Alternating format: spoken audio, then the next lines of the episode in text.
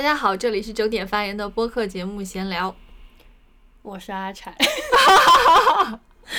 我也不能说那句 slogan，每周三定期更新啥的。说呀，然后因为我上周没更新啊，没人问你上周三更新没更新啊，就是你最后再重新重新问题嘛，这不是？大家好，这里是整点发言的播客节目闲聊。我们的节目每周三可能更新，其他时间不定期更新。我是阿柴，我是小严丽。哎呀，我们上周三没更新，口播都没底气了。对对对，可能也没人发现我们没更新。哎，对，我们更新的节目也够听了，得有五十多期了吧？嗯，对，总时长大概怎么也得有啊，五十多个小时吧。嗯嗯，说说为什么上周三没更新吧？因为我们接二连三的拉肚子，生病啊，你你拉肚子、发烧，对，然后我学业又比较繁忙繁重，对，还有工作，对，有点没精神，嗯。嗯，所以就没有录。而且我们想录的这个主题吧，也需要准备一下，嗯，虽然现在也没怎么准备，对，准备一下情绪嘛，准准备一下这个精气神儿，也算一种准备了。哎，所以周三又能更新了。哎，对，例假也来完了，可见没人听啊，逮骂说骂是吗？嗯，就这么说了，怎么了吧？说说咱们今天要聊什么吧？嗯，我们聊一个关于名字的话题。哎哎，有点意思啊。我们也是，也是一个算命有关的 一个玄学问题。对，也是偶然觉得这个事儿有点意思啊。对，因为接二连三的不是生病了，就是不断的看到一些作品里都有和名字有关的这个意象。了吗？对，首先是看了一个村上春树的短篇小说集，它叫做《东京奇谭集》，是一个比较早期的作品。嗯、然后里面有有一个故事很有意思，它叫做品川猴的故事。哎，这个故事呢，主要是讲一个女生，她叫做瑞纪。嗯。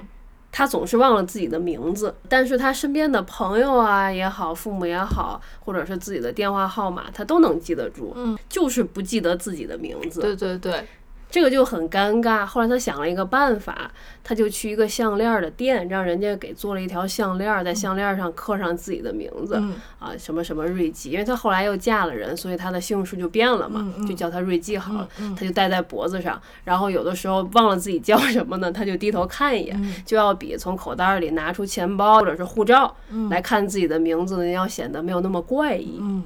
他在这个书里写了一句，他觉得这个方法感觉自己像一只小猫小狗一样，嗯、就带了一个名牌儿。嗯，呃，为什么会忘了自己的名字呢？他后来看了一个心理医生，然后慢慢的呃摸索自己过往的记忆，发现呢是一个和名牌有关的故事。他是高中的时候上的是一个寄宿学校，然后他有一个嗯同校的同学，一个女生。她是高三的学生，然后那个女生是一个高二的学生。嗯、他们寄宿的学校呢，有一个嗯，就是看学生在不在这个宿舍的一个方法，就是在进门的传达室的位置有一面墙，墙上会挂着每个人的名牌儿。名牌儿呢，用黑色和红色正反面都写了名字。嗯，如果这个人呢不在的话，他就把名牌翻过来。嗯。这样的话呢，如果有人打电话到传达室问某某某在不在，然后哎就知道一目了然，就是很好的一个管理方法。然后这个呢，一般是高三生负责去管理轮班的。嗯、然后有一天，他是在宿舍里呢，呃，正在看书。嗯。然后这个高二的女生叫做松中优子，嗯，是一个非常漂亮，然后家世又好，学习也非常好的一个女生。嗯，在学校有点风云人物的那种，对，不乏崇拜者。对对。但是要说她有什么好朋友呢？好像也没有。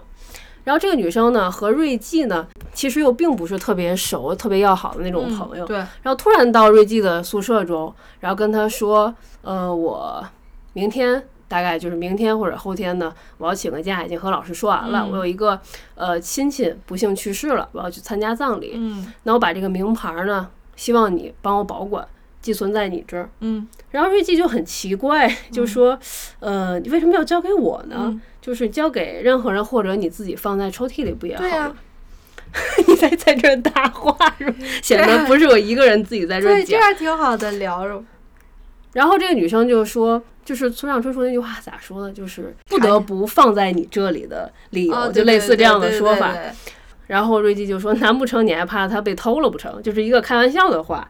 然后这个松中优子埋下了伏笔。松中优子反而是非常认真的表情，很严肃的就说：“对我怕有猴子把它偷走了。”嗯，然后就把名牌给了瑞姬。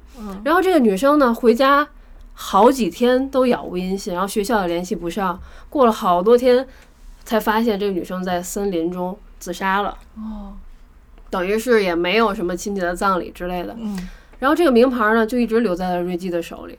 他就把这个名牌，这个女生的名牌和自己的名牌呢，都放在了一个小盒子里。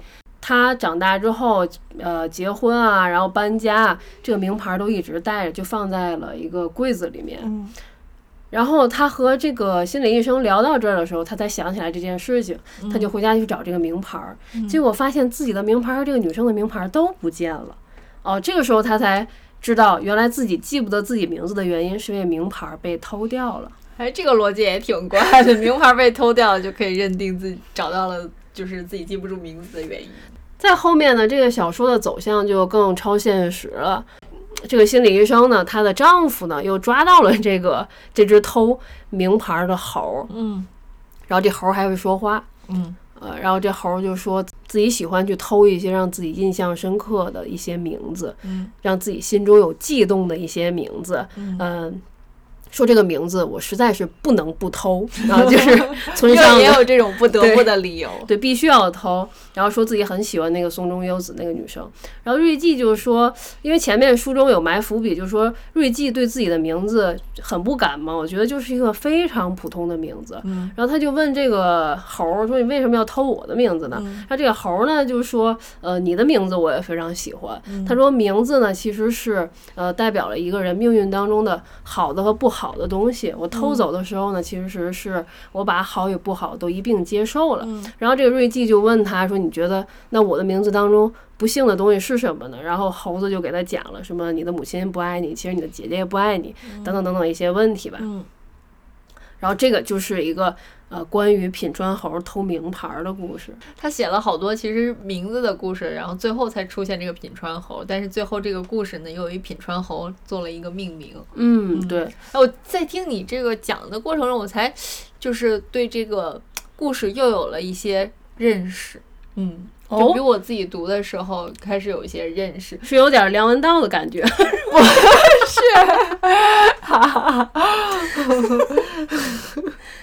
以后可以出一期，就是单口节目。那这样的话，我要把我要把你想象成父亲吗？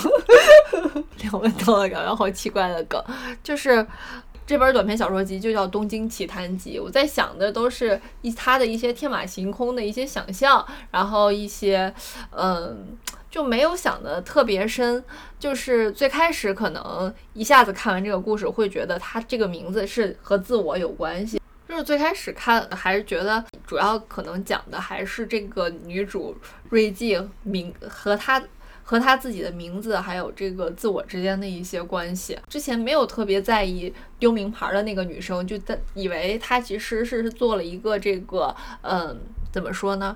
是通过这个女生，然后讲了一个物语嘛，然后这个物语其实是呃附着在这个女主身上，嗯，现在一听，其实这个女生就是自杀的这个女生，她把名牌给了这个瑞纪的时候，就其实是一种放下自我或者是放弃自我的那种感觉了。呃，我还没说，前面还有一段，就他们两个人有一段对话。那个松中优子，哦，呃见到嫉妒，对，见到瑞纪的时候，就是问他你有没有一种嫉妒的情绪，你有没有体会过？就是你喜欢一个人，但这个人不喜欢你，嗯就你想得到一样东西，但是其他人就唾手可得，嗯但你就是得不到。嗯然后瑞纪就想了想说，好像从来都没有过。嗯然后他也瑞迪也很纳闷儿，因为这个女生相貌又非常好，然后一切都那么完美，嗯就他会嫉妒谁呢？嗯就觉得提这个问题很奇怪。嗯然后那个松中优子就说：“那你不会知道，就是如果一个人呃有这种嫉妒的情绪，他度过一天是多么的难。”嗯，然后后来他不就自杀了，但是也没有表示他到底是为什么。对对对，他只是中间插入了这么一个嫉妒的这个事情。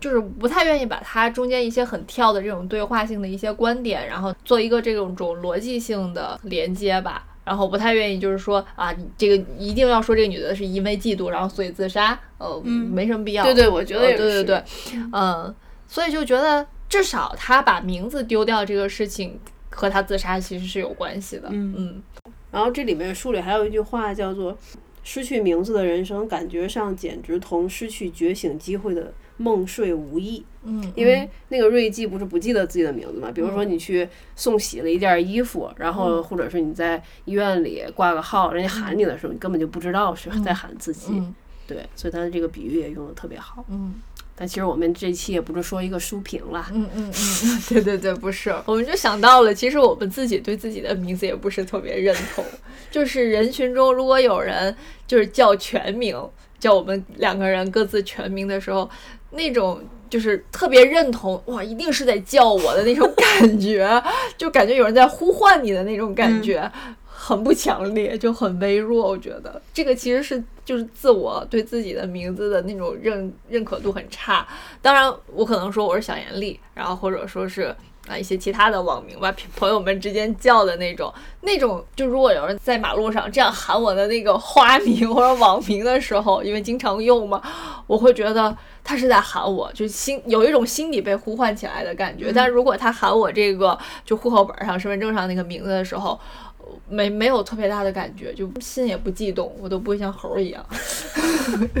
而且我觉得，就不要喊我的名字呀，就是那种感觉，就好，就就不想听我明白，就好怪哦！不要喊我的名字。对我也是。如果你在大马路上想叫住我喊我的大名的话，我好像都不会理你，就那种感觉的，不知道为什么。然后我现在不是上班了嘛，嗯然后上班我在咖啡馆有一个围裙，围裙上也有一个名牌儿，嗯，就他要写个英文名哎，有点意思，你有名牌了，小心哦。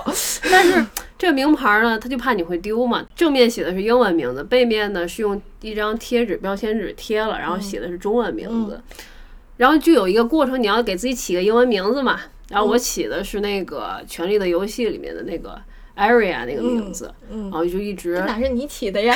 这不是你找的吗？这是人家本来就有的，然后你就看到店里大家的名字，Lily 啊，Joy 啊。真的有叫 Lily 的。Tom，人家因为他的本名里就带什么丽之类的，哦他们就叫 Lily 啊什么的，嗯西西啊，哈哈呀之类的。有的小伙伴就直接就就写的直接是自己的那个中文名字的一些字的那个叠音嘛，就写成汉语拼音之类也可以。都可以，你要愿意写自己中文，直接写中文名字也可以，哦就感觉像进了动物园儿。对，都是叠音的。但是你发现谁和谁之间都不会叫这个英文名，叫中文名吗？会用中文名呼唤你吗？但是你，嗯、对他们还是记得是阿柴。我说，我告诉他们说，就是彼此之间介绍，我说你叫阿柴就好了。哦，不是，你跟我当时说的是，大家不知道你的那个英文名字怎么念，然后你告诉他们念阿柴就好，叫阿柴就好。对他们不知道，他们都说念不来，这个都念不来。呃，然后就说我就叫阿柴就好，因为我微信也叫这个名字嘛。嗯呃，但是在人群中，你有时候喊我这名字，我阿菜，我不知道你是喊阿才还是你打了个喷嚏，你知道吧？所以我也反应不过来。但所以然后他们就发现还是要叫我那个中文名字的最后一个字。我为什么不愿意说我的名字呢？因为是那个我们这一期 所有的人里，就我的姓氏，然后再加上我那个字的话，两个字特别特别多，我觉得大家很难记，我自己都记不住。就是姓杨的，就两个字特别多。叫咪咪或者是 Lily 这种，到夜总会是。就会记住了吗？不知道，但我觉得人太多，还是挺难记一个名字的。嗯而且我发现，就是经常你在微信群里看到一些人的回复啊，他是修改了群昵称，是自己真实名字。或者是大家大家在议论某一个同事，或者说是谁谁去上楼拿什么东西了，你就会猜这个人的感觉和这个名字是不是他们说的是一个人。嗯嗯，嗯，你知道会自己会找对号入座这种感觉，会猜，因为人实在太多，感觉这个人好像像这个名字。对对，啊你会对嗯，而且他做了什么事情，或者是表现特别好，或者他做错了什么事情，经常被人提到提他的那个人，他说他的名字的时候的语气和这个，你见到一个真人，你不知道他的名字，你有时候会去会去猜能不能对得上是不是一个人，嗯嗯。有时候会这样，嗯。对，所以你也分不清人和名字到底哪一个其实是作为一种感觉在主导你。哎，但是我忽然想到一个事情，就是就之前曾经曾经，然后就是年少的时候会参加那一个群的那种就是见面会嘛，对吧？没 有不是，就是我曾经会参加那种一个群的那种大的见面会。你会，又给我问懵了，我都没参加过。呃，我参加过这种大的见面会，因为当时呢，比如说你在网上你知道的啊这个人，比如说他叫呃。他叫小柴，他叫小狗，他叫小汪，他叫小咪，然后都是这样的名字。动物园开大会，谁没来？你大概能对上这，你记得这些人，甚至之前聊 QQ 的时候，你会记住他用的什么字体，然后用的什么颜色、什么嗯头像，对吧？什么签名？对，然后当在到聚线下聚会的时候，然后这些人就平铺在你面前，是活生生的人的时候，你还是会有一点点感觉，就是这个名字是这个人，哦就是用网名去标记这个人的长相样貌，你能记到是这样的人。但是就是对于这种网友见面的话，他的真名。真的就和他本人无关一样，嗯呃就是不需要记住真名。这个真名这个东西，就感感觉是和他这个浑然一体之外的一个一个一根绳儿，或者说是完全不在他的这个人的范畴里面的一个东西，一个代号。觉得，但是有的你会，当然名字起得好的话，你会觉得，哎，这个人和自己的本名也有关系。但大部分我觉得关系近的比较少。嗯，我突然想，就是我们工作中其实还是在呼唤彼此的时候用的是你的中文名字，不然的话嗯就很奇怪。对对对。不能说就是啊，汤姆今天做错了一个 咖啡，但是香港那个好像香港那边工作可以啊。假如说是以前在外企啊，嗯但这个就很奇怪，嗯很奇怪。James 给人拿错了纸巾之类就很古怪。对，尤其大家平时都在用四川话聊天，然后再加一个英文名字，对，这个讲的其实是一个名字和人的对号的感觉。那个但我觉得你，你可能就是你的那么多大名也好，然后 那么多大名，我有多少大 名？不是不是你的大名。呃就是想到你的那么几个嗯 那些嗯网名，我觉得还是阿柴和你比较搭，为什么嘞？就是有那种咔嚓的感觉。不是咔嚓，是是比较可爱、肉肉头头的那种感觉，可能啊，对，为什么叫阿柴呢？后来还有同事问我说，为什么可以叫叫你阿柴呢？我说，一个是微信就叫这个名字，就还有一个比较深远的原因，是因为以前朋友说觉得长得像柴犬，所以才叫的阿柴。嗯，嗯，现在没有人觉得了哈。长变了，还是柴犬变异？柴犬越来越好看，你越来越丑。可能是因为当年的时候，中国还没有几只真柴犬，其实觉得你就像土土狗，就马路上都是柴犬，一看就不像了，对不对？就嗯不是那么容易见到的时候，就觉得有一种神秘感，还挺像。能嗯见到一对比，就觉得还是不像。嗯，我在微博上的 ID 是 two dog，因为我就叫二狗嘛，我就没大家的昵称这个名字也很适合你。因为阿柴哦，对了，名牌这事儿还有一个梗，就是起的叫 Area 嘛。嗯，开始呢一想，我可阿柴我应该叫屎霸，因为 因为柴犬的英文名字叫屎霸。对，它好像也是一个罗马音吧。就在一个餐饮行业叫屎和屎相关，哟，太难听，这怎么念得出口啊？怪脏的，嗯，屎吧，嗯，是吧？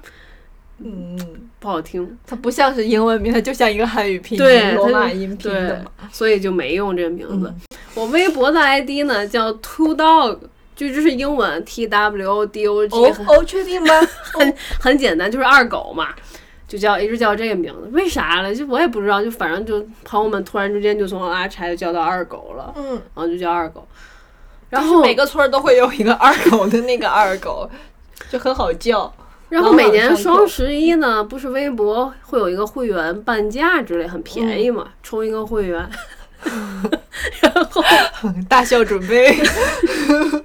然后呢，他那个输就是要输入你的 ID，或者是有一个 U 几几几的一个码，一个数字。对，哎，我就一直充啊，从十一号的零点我就开始充这个会员，我充到充到就是十一号都天亮，白天中午还充不进去。呃对，就充完充完退款，充完退款，我说怎么就充不上去呢？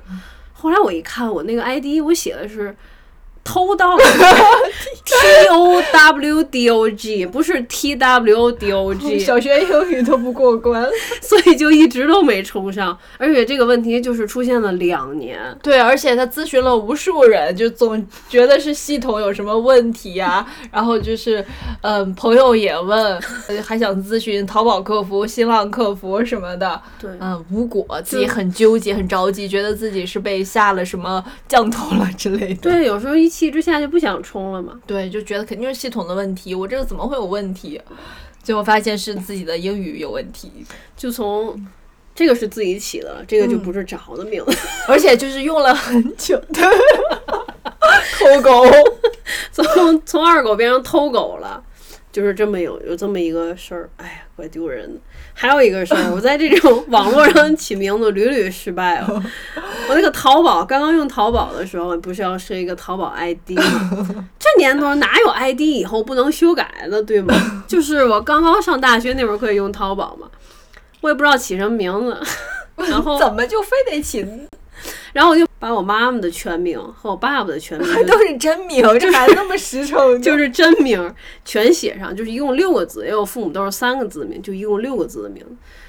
然后就想以后可以修改，对，因为那时候就是注册，如果你字数少，他会告诉你被注册了，是吧？然后哦，有可能，有可能是因为这个原因。然后各种名字都注册不了，一看就用这个六个字。应该是先试了你妈妈的全名，然后又试了你爸爸的全名，然后两个都不行，然后可能都得附加一些数字、英文什么的，最后你把两个放在一起了。为什么就不能写自己的名字？我不明白，我一直觉得以为你那个号是用你爸爸还是妈妈的电话注册的，然后结果就发现这么多年过那个 ID。不能改，那就一辈子跟着你的 ID，然后，然后我买东西我就觉得好丢人啊，那个名字，而且你寄来的快递上也会写你的，直接淘宝非常大又大又长，笔画又多，而且那两个名字，父母的名字就。非常具有年代感，六个字加在一起，然后以至于现在啊，比如说有什么抽奖啊，那个李佳琦直播间抽奖互动什么，我都不敢在里面说话。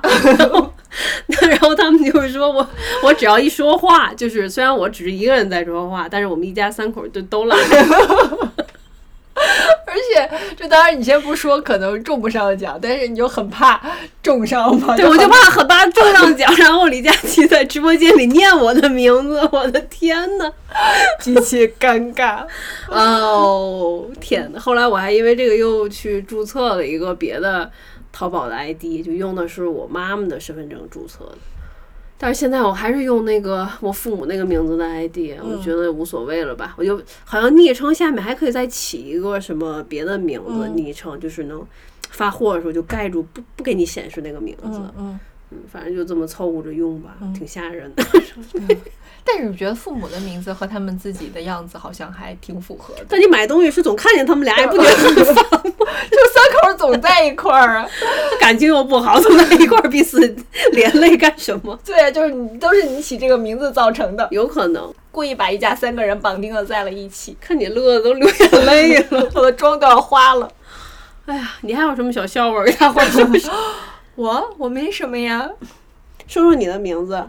我的名字，我的名字三个字，笔画特别多。小时候就是特别讨厌写自己的名字，说实话，就我的笔画到现在来说，嗯，不算太多了吧？一百多画，三十一画吧，加在一起三十一画。天哪，你是算命吗？你还自己数过？对啊，因为我写的很累，我从小就很。很累，很累，就是 就是手会写的很疼嘛。小时候，后来我真的可能小学一年级的时候，有一天我就跟我妈说：“我说为什么不给我起名叫一呢？就是我这样我写的时候会很快啊，我考试的时候也会更快的答完题。我写名字就要费好久时间。可能名字啊，自己名字是自己学中文的这个。”呃，过程里面最早认识的三个字，可能我就印象很深。我小学入学考试的时候，它会有一个简单的那种笔测嘛，嗯，它有。一项就是让你写你认识的字，才有固定的一格数吧，然后填字格，嗯，大概可能有十个、二十个，类似这种的。你就写一二三。不是，我也没有那么弱，我当时还有点脑子的，比如写山啊、水啊什么的那种四个字、四个字。然后呢，我就故意又把自己的名字加在进去了，我又不想就是直接就是写三个字连在一起写，拆开写。对，我就拆开写，然后写几个自己会的别的字儿。心心心。对，然后再写自己的一个姓啊，然后中间再写自己的中间的那个名字啊，然后我怎么没参加过这个考试？你不是我们学校的呀？啊，我们那个很简单，就随便考一考。对，嗯，那时候就觉得我我从小就不太喜欢我自己的名字。哎，不过你你名字里后面那两个字还挺难的，小学一年级可能都学不到这两个字的。还可以吧，就是但是是常用字，就是你周围的人都会用。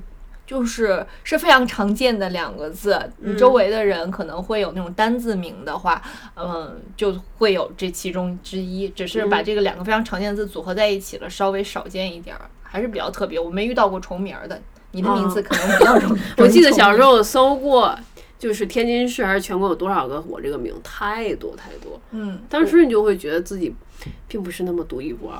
对，我觉得小时候大家会有一个感觉，就是希望自己的名字特别，尤其是至少不要重名吧。对对一重名了，大家心里就会感觉有一些怪。而且那时候在小学里面，甚至哪怕是读音相同，记得那时候特别爱取女生的名字，男生可能也爱叫，叫亚男或者是雅男，哦特别就是多不同的亚，然后有亚军的亚，然后有高雅的雅，还有什么雅没了，然后男就更多了，男女的男，然后有木字旁的男，没有木字旁的男，嗯，还有别的吗？这几个比较常见，就各种排列组合，嗯。然后有的再加上，如果很巧很巧的话，你的姓也相同的话，在班里就很容易念错、叫错，或者是嗯同学自己识别不出来，然后老师就会嗯、呃给你再多加一个小名字，比如说你是哦大什么男、小大亚男、小亚男。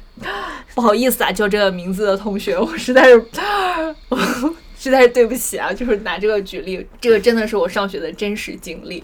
然后老师就会嗯这样再起一个名字，我也有过这个经历。我特别不喜欢这样，我就觉得你。就是我小时候就有这个感觉，就觉得你不要，你应该干嘛呀？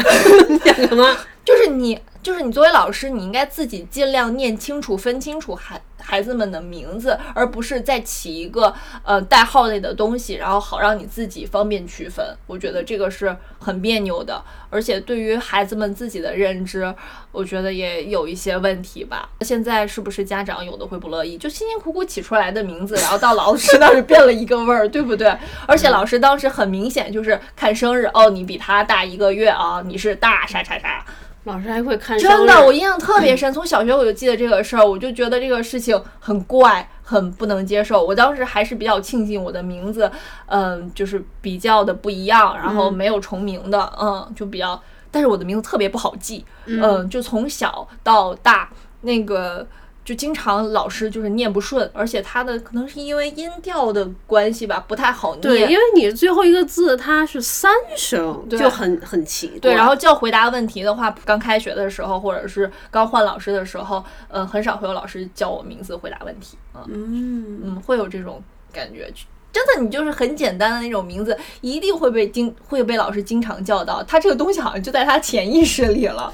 你说这个事儿，我上初中的时候，我们班有一个女生和我的名字很像，嗯，她不是一模一样，她应该是也姓杨，免贵姓杨啊。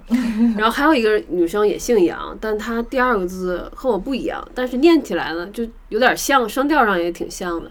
我记得有一天是上语文课，下午的时候昏昏欲睡嘛，我老师叫人回答问题，因为那个女生坐的比较靠前，身高就还没有我高嘛，然后老师就点名让回答一个问题，嗯我不知道，因为我一直在低头看看卷子嘛，然后就站起来了。我在回答的时候，我就发现那个女生也站起来了，嗯就两个人都在回答这个问题。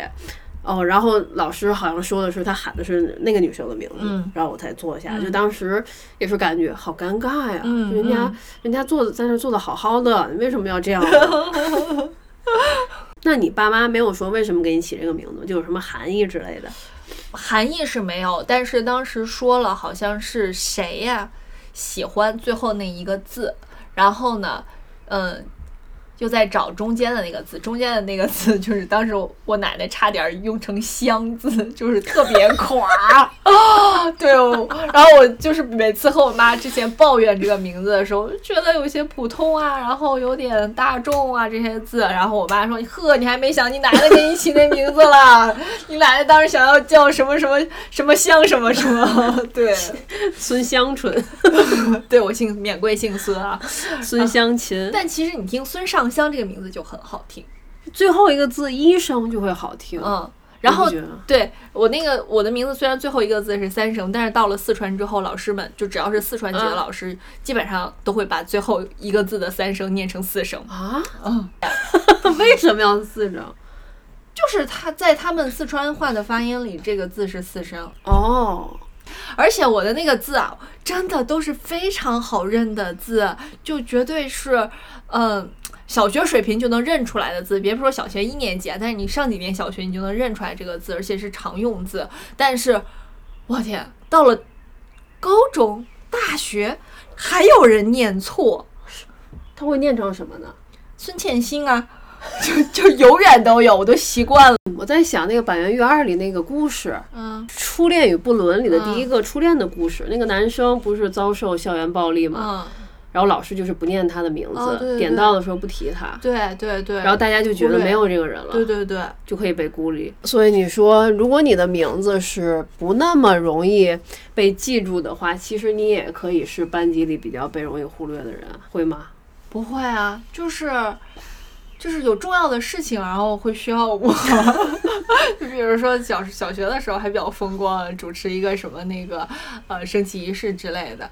但是你不觉得他如果经常不叫到你，你也会觉得自己很特别吗？小学的时候还是不太希望被叫到吧，上学的时候不太希望被叫到回答问题。嗯，就是不叫名字，会不会觉得被孤立？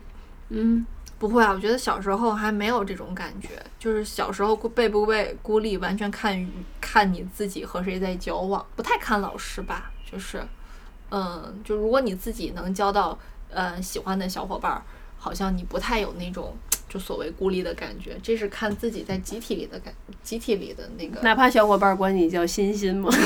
不 会不会，我那个名字更来之容易啊，我那个就是名字啊，我接着说这个吧，就我觉得这个名字始终我觉得都不像我。就我小学的时候就开始听孙燕姿了嘛，我也姓孙，我觉得哎呀，姓孙的可以起这么好听的名字，对吧？他那个其实他这个名字里面还有动作的，对吧最后？也是医生哦。你你这个好像岳云鹏 过年的那个相声啊，对对对对，而且，我正想说，好像是有个什么梗和这个对啊。他说那个什么王菲、赵薇，然后第第二个字是医生的都特别火，啊就对对总结了一堆，好扯呀。嗯，就是我就知道我这个名字吧不太好念，又没什么嗯意思，然后又很复杂又很难写，就感觉 why 就有什么意义这个名字？而且对小时候你会挺在意有的同学的名字，嗯，他的名字是不是家里给取了是有意义的名字？嗯有的很多孩子的名字还是算过的那种，就哎就会觉得哇。有些厉害，就家里很重视起名字这个事儿，嗯然后就你关于你自己的事儿问家里人，家里人都说就是随便起起的呀，然后就是怎么怎么回事，就你就感觉自己非常普通，会有这种感觉。嗯我们那个年代的名字基本上都这样吧。就是我那个名字，我问为什么起这个名字，就说当年流行这个字。对对对，就类似这种的，对啊甚至我们有同学，比如说他叫什么康，那个寓意至少家里人会说是希望他健康，对吧？我连这种都没有，我也没有、啊，我不配吗？我就是婀娜嘛。我就是那种感觉，就是我 没有啊，也希望你很漂亮嘛，不然你中间那个字为什么是那个呢？那也是一个常用字啊，我就没有人，当时他们没说觉得是因为要漂亮，可能就是觉得这个词很流行啊。这个字看起来很高啊，就很细，你不觉得吗？和你有点像啊，又高又细啊，写写起来的话，它不是一个青吗？我叫青小清清风。对，吴青峰也挺好听。对啊，好好听啊！这然后后来就是不想让孩子重名，就有起四个字的名字的嘛，嗯，对，赵钱孙李。就是最简单的是父母的姓加在一起，然后再加一个名字。嗯，哎呦，多不喜欢自己的名字。我也是啊，就是姓杨的有有杨乃文，有杨佑宁，多好的名字啊！真好听，好特别哦。嗯，嗯，你看杨乃文这三个字，就乃文又简单，写起来多好呀，多简单。考试的时候一定写的很快。但是这两个字笔画都很少，写出来应该不会特别好看。好看，它的间加结构还是挺漂亮的。嗯哦，嗯，杨字又可以写成繁体字的话，笔画多了，好看的。嗯，就是始终把自己和自己的名字对不上号。好在哎，上了中学之后就可以起网名了，我就给自己起了一个网名。嗯，嗯，那时候一直我的网名里就有一个言。为什么代言呢？我那时候很喜欢的一个电影是《星语心愿》，然后呢？哎，这要讲网名了啊。和盐有什么关系？里头那里面有一个很特别的饮料，就是里面任贤齐演的那个人叫洋葱头，他特别喜欢喝。姓杨，他本名叫什么？他那个角色叫什么？我忽然忘记了。然后呢，他喜欢喝那个咸柠七。那时候咱们周围还没有那种饮料铺了，奶茶店什么的都没有。觉得那个咸柠七都很特别，其实就是雪碧里面有一颗酸梅，然后他喜欢加很多很多盐，就特别给这个人就是建立了一个这么样的一个人设。然后这是一个他的特点。后来张柏芝就是识别他的鬼魂的时候，也是这么识别出来的。就是吃盐吃多得的病吧？不是啦，他看不见还我。以为你说盐，我以为是咸呢。我就觉得很有意思，然后就是记住了这个人整个这个气质啊，然后我也挺喜欢的。后来我的那个呃网名就是前面是呃柠檬水的那个英文，然后加盐，对，不会念柠檬柠檬水，会，柠檬水的汉语拼音然后加盐。对对对，差不多吧，可以。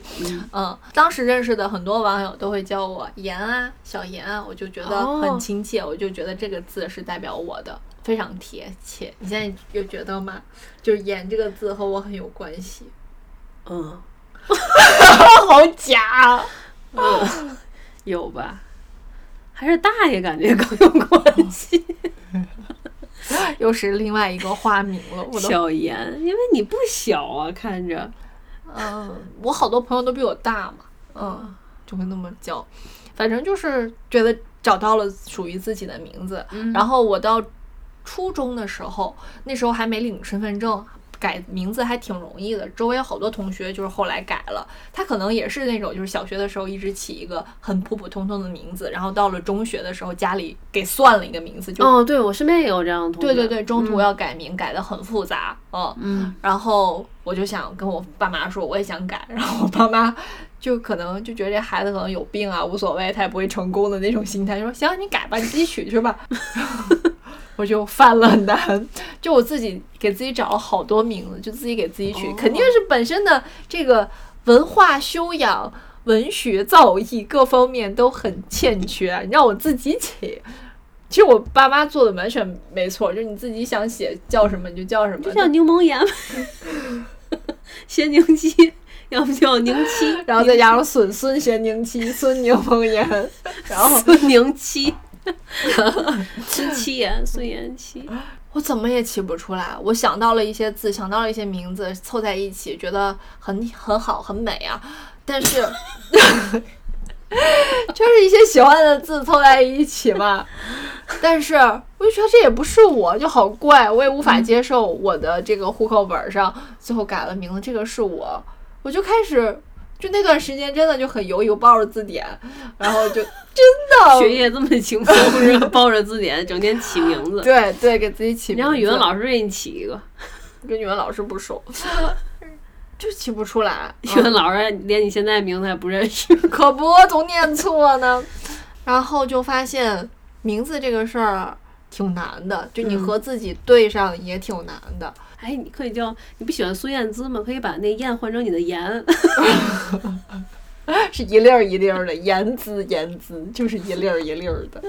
以后就说自己来自自宫。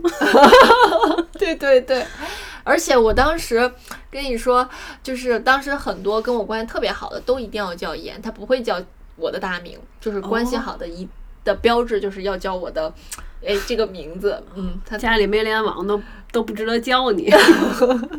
就是没加我 QQ 的不算好朋友吧。后来呢，我要来成都上大学的时候，就是高三的时候决定要去成都嘛。然后当时朋友们就关系特别好的同学都知道，当时朋友就是看到一个啊、一个知识点吧。然后就跟我说说四川是天下的盐，嗯，反正就是四川的盐就是很有名嘛，包括自贡的盐，就觉得哎，冥冥中又有一个很契合的地方。然后现在吃上了自贡菜，我就我就没有这样的故事可以给大家讲。嗯，就关于名字是否特别这个事情，就村上春树好像特别爱用名字来指代一些关于自我的事情。嗯我也是最近才读的他的那个没有色彩的多奇作和他的巡礼之年，就才明白其中的这个物语，就是他周围的这几个朋友，嗯，青啊、白黑青赤。啊。嗯，都是有颜色的名字，都是有。对他后来遇到了一个朋友叫灰，也是有颜色的。中间还有一个人里面有绿这个颜色，就是他叫多奇座，就是没有颜色。但是呢，这个“座”这个字其实是有创造的意思的嗯。他最后不是。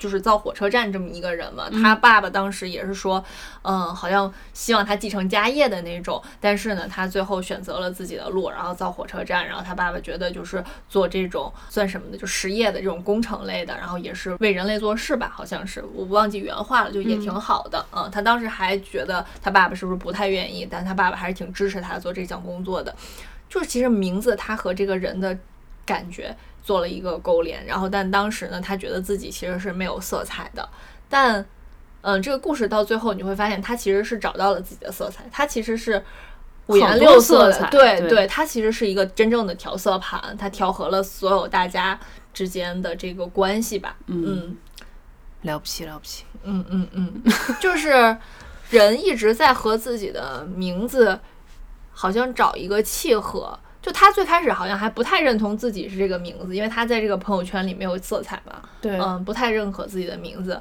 按说他其实是一个把自己的名牌丢掉的那么一个人。嗯，整个这个他的巡礼之年，就是一点点把自己的名字，把属于自己的五颜六色找回来的一个过程。就是最开始我们并没有觉得，嗯，就没有意识过吧，名字和自我之间的关系，也可能。就是我们的户口本、身份证上的这个名字，越来越成为一种代号，一种在社会上，嗯，更方便管理的这样的一种代码。嗯，我就是自始至终，我也不太觉得这个名字好像在叫我，就像我刚才最开始说的，嗯。然后我最开始之前工作的时候。在第一家公司吧，还是用我的花名的，大家还是叫我的花名，有好多同事，所以就是相对可能那个还稍微有一点自自我的归属感。然后到第二家公司的时候呢，就你完全也没有自己的代号了，然后就被叫那个自己的这个嗯本名嘛，就会有一种陷入一种机器的感觉。嗯，就每个人，嗯，不管是熟熟的同事。呃，还是说甲方就是新见面的这个人，他永远都是用这个大名来称呼你，毫无感觉，可以说你就感觉他叫的是一个职场里的某某，然后他需要你去完成某些工作的这个感觉，就是完全没有感情色彩的这个名字。所以这个名字给我的感觉也是，它是一个嗯行政职能上的，这叫什么呢？它是一个工具了啊，就是一个代码工具的这种感觉。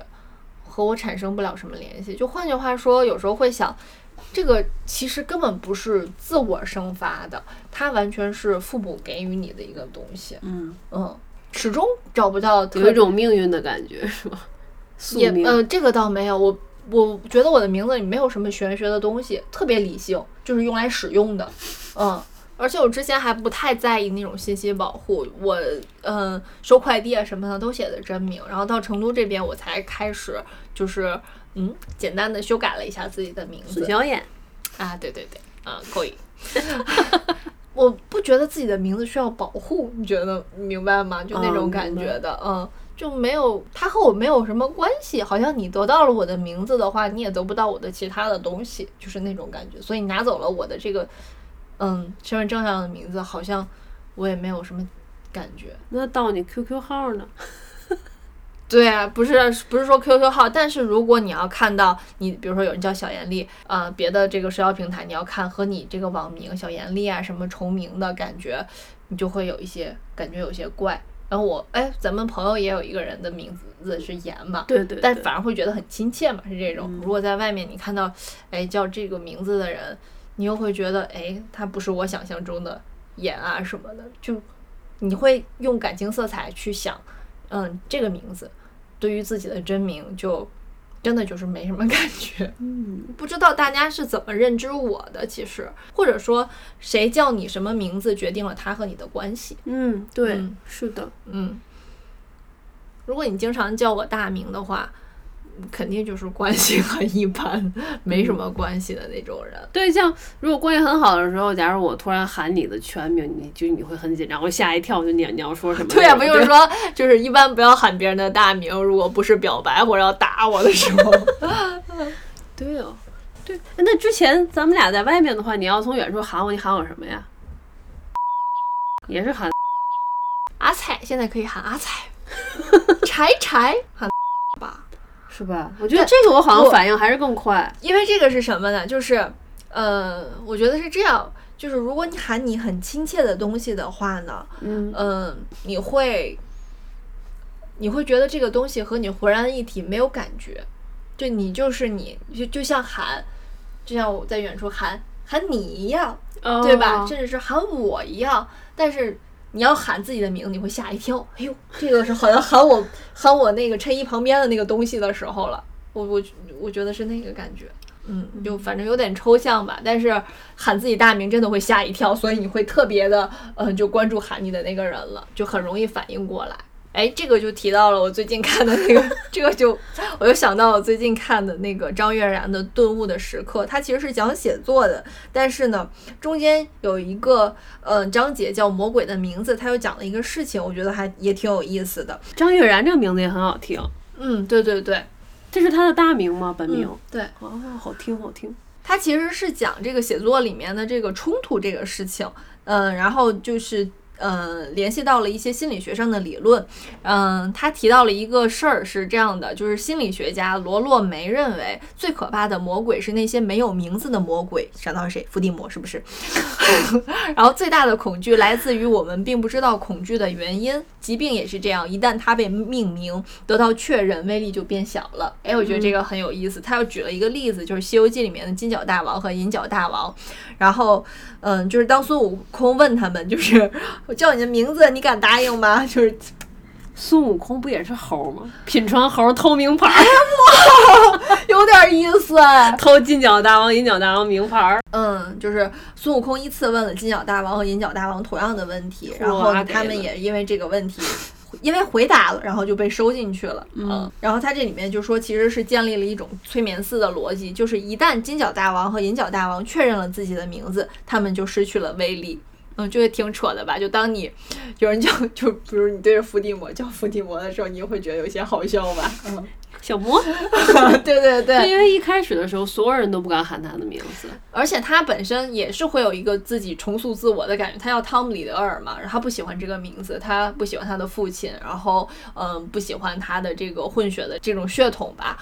哎，他就给自己重组了自己的名字，把这个字母重新排列，他拥有了一个，其实给他自己换了一个灵魂的感觉。然后，嗯，他找到了自己，找到了自己邪恶的那个部分。根据这个心理学家罗勒梅的理解，然后有一种解释，就是魔鬼最恐惧的是他们的名字被叫出来。所以，其实，在哈利波特这个世界里，如果越来越多的人叫他们叫伏地魔的名字，这个恐惧其实就是会被消解掉的。嗯，有这么一。其实都有这一重，嗯，这个心理因素在的。然后就是因为他们超越现实的某种存在，最大的威力来自他们诞生于人类混沌的意识和对未知的恐惧。你越不叫他的名字，你好像就越会害怕他。对，他在这种书里用这样的方式营造了一个氛围嘛，让你也觉得很恐怖。嗯，对，大家都那个是那个人，那个人什么，你不要说他的名字，你也你也会觉得很恐怖。对。但是对于哈利波特来说，他并。他其实最开始进入这个世界之前，他是在这个世界之外，他对这个名字真的就是毫无感觉，就是随便一叫，嗯，对，起名字不就为叫的吗？他 你起这名干嘛？对呀、他就天生被赋予了这种勇敢，嗯，嗯，天选之子，哎呀，说的真多呀。嗯对我这还有一个呢，掏到口袋儿。前一阵子，其实，在看那个《东京奇谭集》之前，最早看的是一本叫做《使女的故事》，嗯嗯里面也写到关于名字的这个事儿。嗯，它里面讲的其实是一个就是女版的《一九八四》吧这样的一个故事。哎，女版的《美丽新世界》吧，呃，也行，差不多，差不多。嗯呃，就是一个反乌托邦的这么一个故事，就是女性呢，在这个世界上，就是作为一个容器，就是为了生育、繁衍后代，然后就是给一个大主教去生孩子。嗯然后这些女性呢，就没有了原来自己的名字。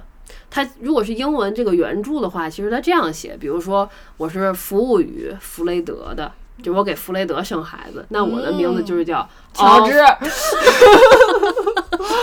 奥夫弗雷德。哦，就是奥弗什么什么给翻译韦兹莱家生孩子，就是翻译成了中文就是奥弗什么什么，嗯奥弗什么什么，因为他就是一个介词，他根本就没有自己的名字。嗯然后他书里面写的这个女主就觉得，名字如同电话号码，只对别人有用。我的想法错了，其实名字对一个人来说至关重要。到后来的时候，就是经过这件事情越来越长。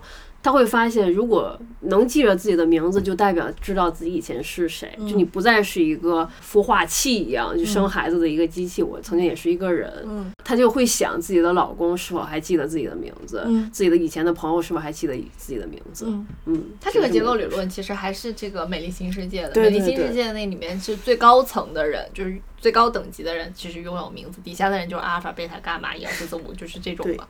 那我们给小狗、小猫起名字。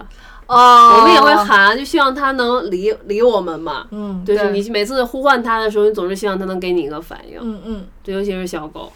对啊，乔治也是，是因为先起了名字，然后才养了乔治。对，本来其实是嗯中间不想养了的，因为一些事情，但是因为已经起了名字，你就觉得这个生命，就你看到这个照片的时候，你觉得，哎呀，好像它就已经是属于我的了，就我已经都给它起了名字了，我必须要养它。如果不养的话，好像我就。没有尽到某种责任，最后就养了它。嗯嗯，怎么说呢？好像很勉强的。重说一遍。哎呦，可怜的宝宝。嗯，我说的是事实啊。哎呀，退货也来不及了。但但是慢慢你会发现，它就是乔治，它就叫乔治。但是对我们两只猫嘛，然后一个一个昵称叫大胖，那只母猫叫大胖，但其实它也有自己的名字，但怎么也。不合衬，它的原来给它起的名字是海贼威，对，嗯，这个名字确实也不好叫，Hadway，嗯，就是如果是英文的话，应该是很很上口的。你四川话念一遍，我不念，就很拗口吧，还是还是觉得有点拗口。小薇，他明明美音是医生呀，怎么拗口呢？对啊，小薇也可以啊，就是因为朋友樊姐一见他就叫他大胖。因为他小时候比较胖嘛，结果长大了也挺口口相传。对，好好听这个名字，就是开口音，很好叫，最后就被叫成了大胖和乔治。对，但其实乔治比大胖还胖。如果我们叫乔治大胖的话，就也不对；你叫大胖乔治的话，感觉也不对，就对不上。乔治就是乔治，大胖就是大胖。嗯，他们就成为了他们自己。嗯，这还挺神奇的。乔治就是像猪一样嘛，就是佩奇的弟弟。是一只猪，我们不是按王子的名字起的，就是按猪的名字起的。对，不，并不是说猪胖啊或者是什么的，就是觉得佩奇的弟弟很可爱，不善言辞。没想到乔治，我们的乔治废话倍儿多。其实关于自我的，就是最典型的就是《千与千寻》。嗯，你知道《千与千寻》其实是两个名字合在一起吗？你有没有觉得他这个女主角就叫千与千寻？我也不知道为什么叫千与千寻。千寻他本来叫迪野千寻，但是他误入了他们一家吧，误入神社了之后呢，汤婆婆给。千寻起的那个名字叫千嘛，他就是希望他忘掉自己本来的名字。后来就是白龙就提醒他，他真的就是渐渐的要忘记了。然后白龙就提醒他，如果就是忘记了自己的名字，就找不到回去的路了啊。白龙其实基本上已经忘记了自己的名字，他就知道自己叫白龙嘛。宫崎骏本身就是在用名字这个故事，也在讲一个就是人和自我的这个认识的关系吧。这个东西在这个作品里面，它会代表自我。但是我在现实生活里面就是不太能把这个别人起的名字和自己的这个呃自我联系起来，可能就还是自己起的一个网名啊，嗯，然后被越来越多自己比较亲密的人叫之后，才会觉得，哎，这个是我，这个是我自我建立的一个过程。那名字这个事要说复杂也挺复杂，那你想，你名字里的姓氏，就代表着一种。啊，父权的，对对呀，之前又是因为什么 Papi 酱给孩子起名字啊，什么独立女性啊啥。最后讲一个事儿吧，是到最后了吗？对，要到最后了。最后讲一个事儿吧，就是上班那段子。嗯，因为我们人很多嘛，然后对于人力来说，记人和名字就是一个比较复杂的事儿。嗯，而且新员工也很多，然后上班呢又经常戴口罩，就你能辨别一个人的就是发型和眼睛。对，就是能透过这个来辨别一个人。然后有一天，我们都在上面休息，然后中班呢就来上班了，有个女生来上班，然后人力资源呢就在，我知道要人力就在旁边，就在那儿坐着。然后他看到了一个这个女生，假如就叫她张三好了，就是哎，张三，你终于那个就是哎，怎么罗翔老师的梗又出现了？怎么回事？哎，你终于来，他没叫张三，哎，你终于来了。哎，我经常把你和张三搞混。然后我说你快快，咱俩加个微信。然后这个女生就说那个我已经加过你微信了，咱俩有微信。然后人力就说不可能，就是不可能加过了，你再加我一下，你跟我说个话，发个表情。然后因为那个人是一直在强调说，我总是把你和张三搞混。嗯，然后我们就说他就是张三。然后我们就说，那你认为那个张三到底是谁？赵四儿。所以名字这个事情还挺重要的，万一发错工资就不好。工资不是从名通过名字识别的，而是通过一长串的银行卡号。嗯，就是。再好记、再好听的这个文字上的名字都不如一串代码。但其实，你在这个社会里面，嗯，行走社会的时候，你最需要的其实只是一个代码，而不是你的身份证号嘛？就你的重名，你最后就是要看你的身份证号啊。对，我觉得，嗯，一个人应该有一个属于自己的名字。嗯，他不是。社会规定你的样子，孙贤妻，对，然后不是父母赋予你的样子，对，不是一串串代码，而是你决定你自己的样子。你要和你，嗯，喜欢的人，然后建立关系的一个，哎，深情密码。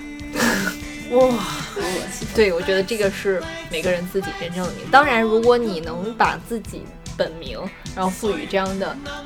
感觉，然后融会贯通，其实是最好的啦。你只有一个名字，你一直在运用它、使用它，嗯，赋予它更多的情感内涵，其实是最好的。当光阴已渐逝，方知它珍贵。你已有衣归，负了你错爱，梦永远藏于心底。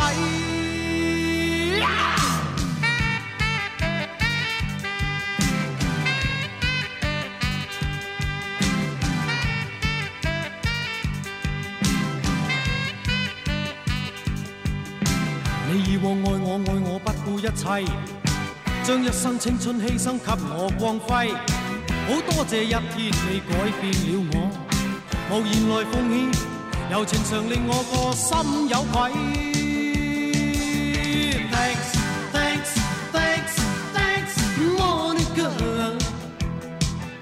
谁能代替你地位？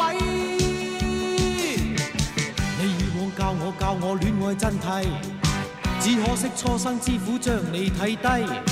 好多谢分手，你启发了我，祈求原谅我，如情随梦去，你不要计。Thanks, thanks, thanks, thanks, Monica。谁能代替你地位？想当初太智慧。心当是艺，当光阴已渐逝，方知它珍贵。你已有依归，负了你错爱，此美梦永远藏于心底 thanks。Thanks。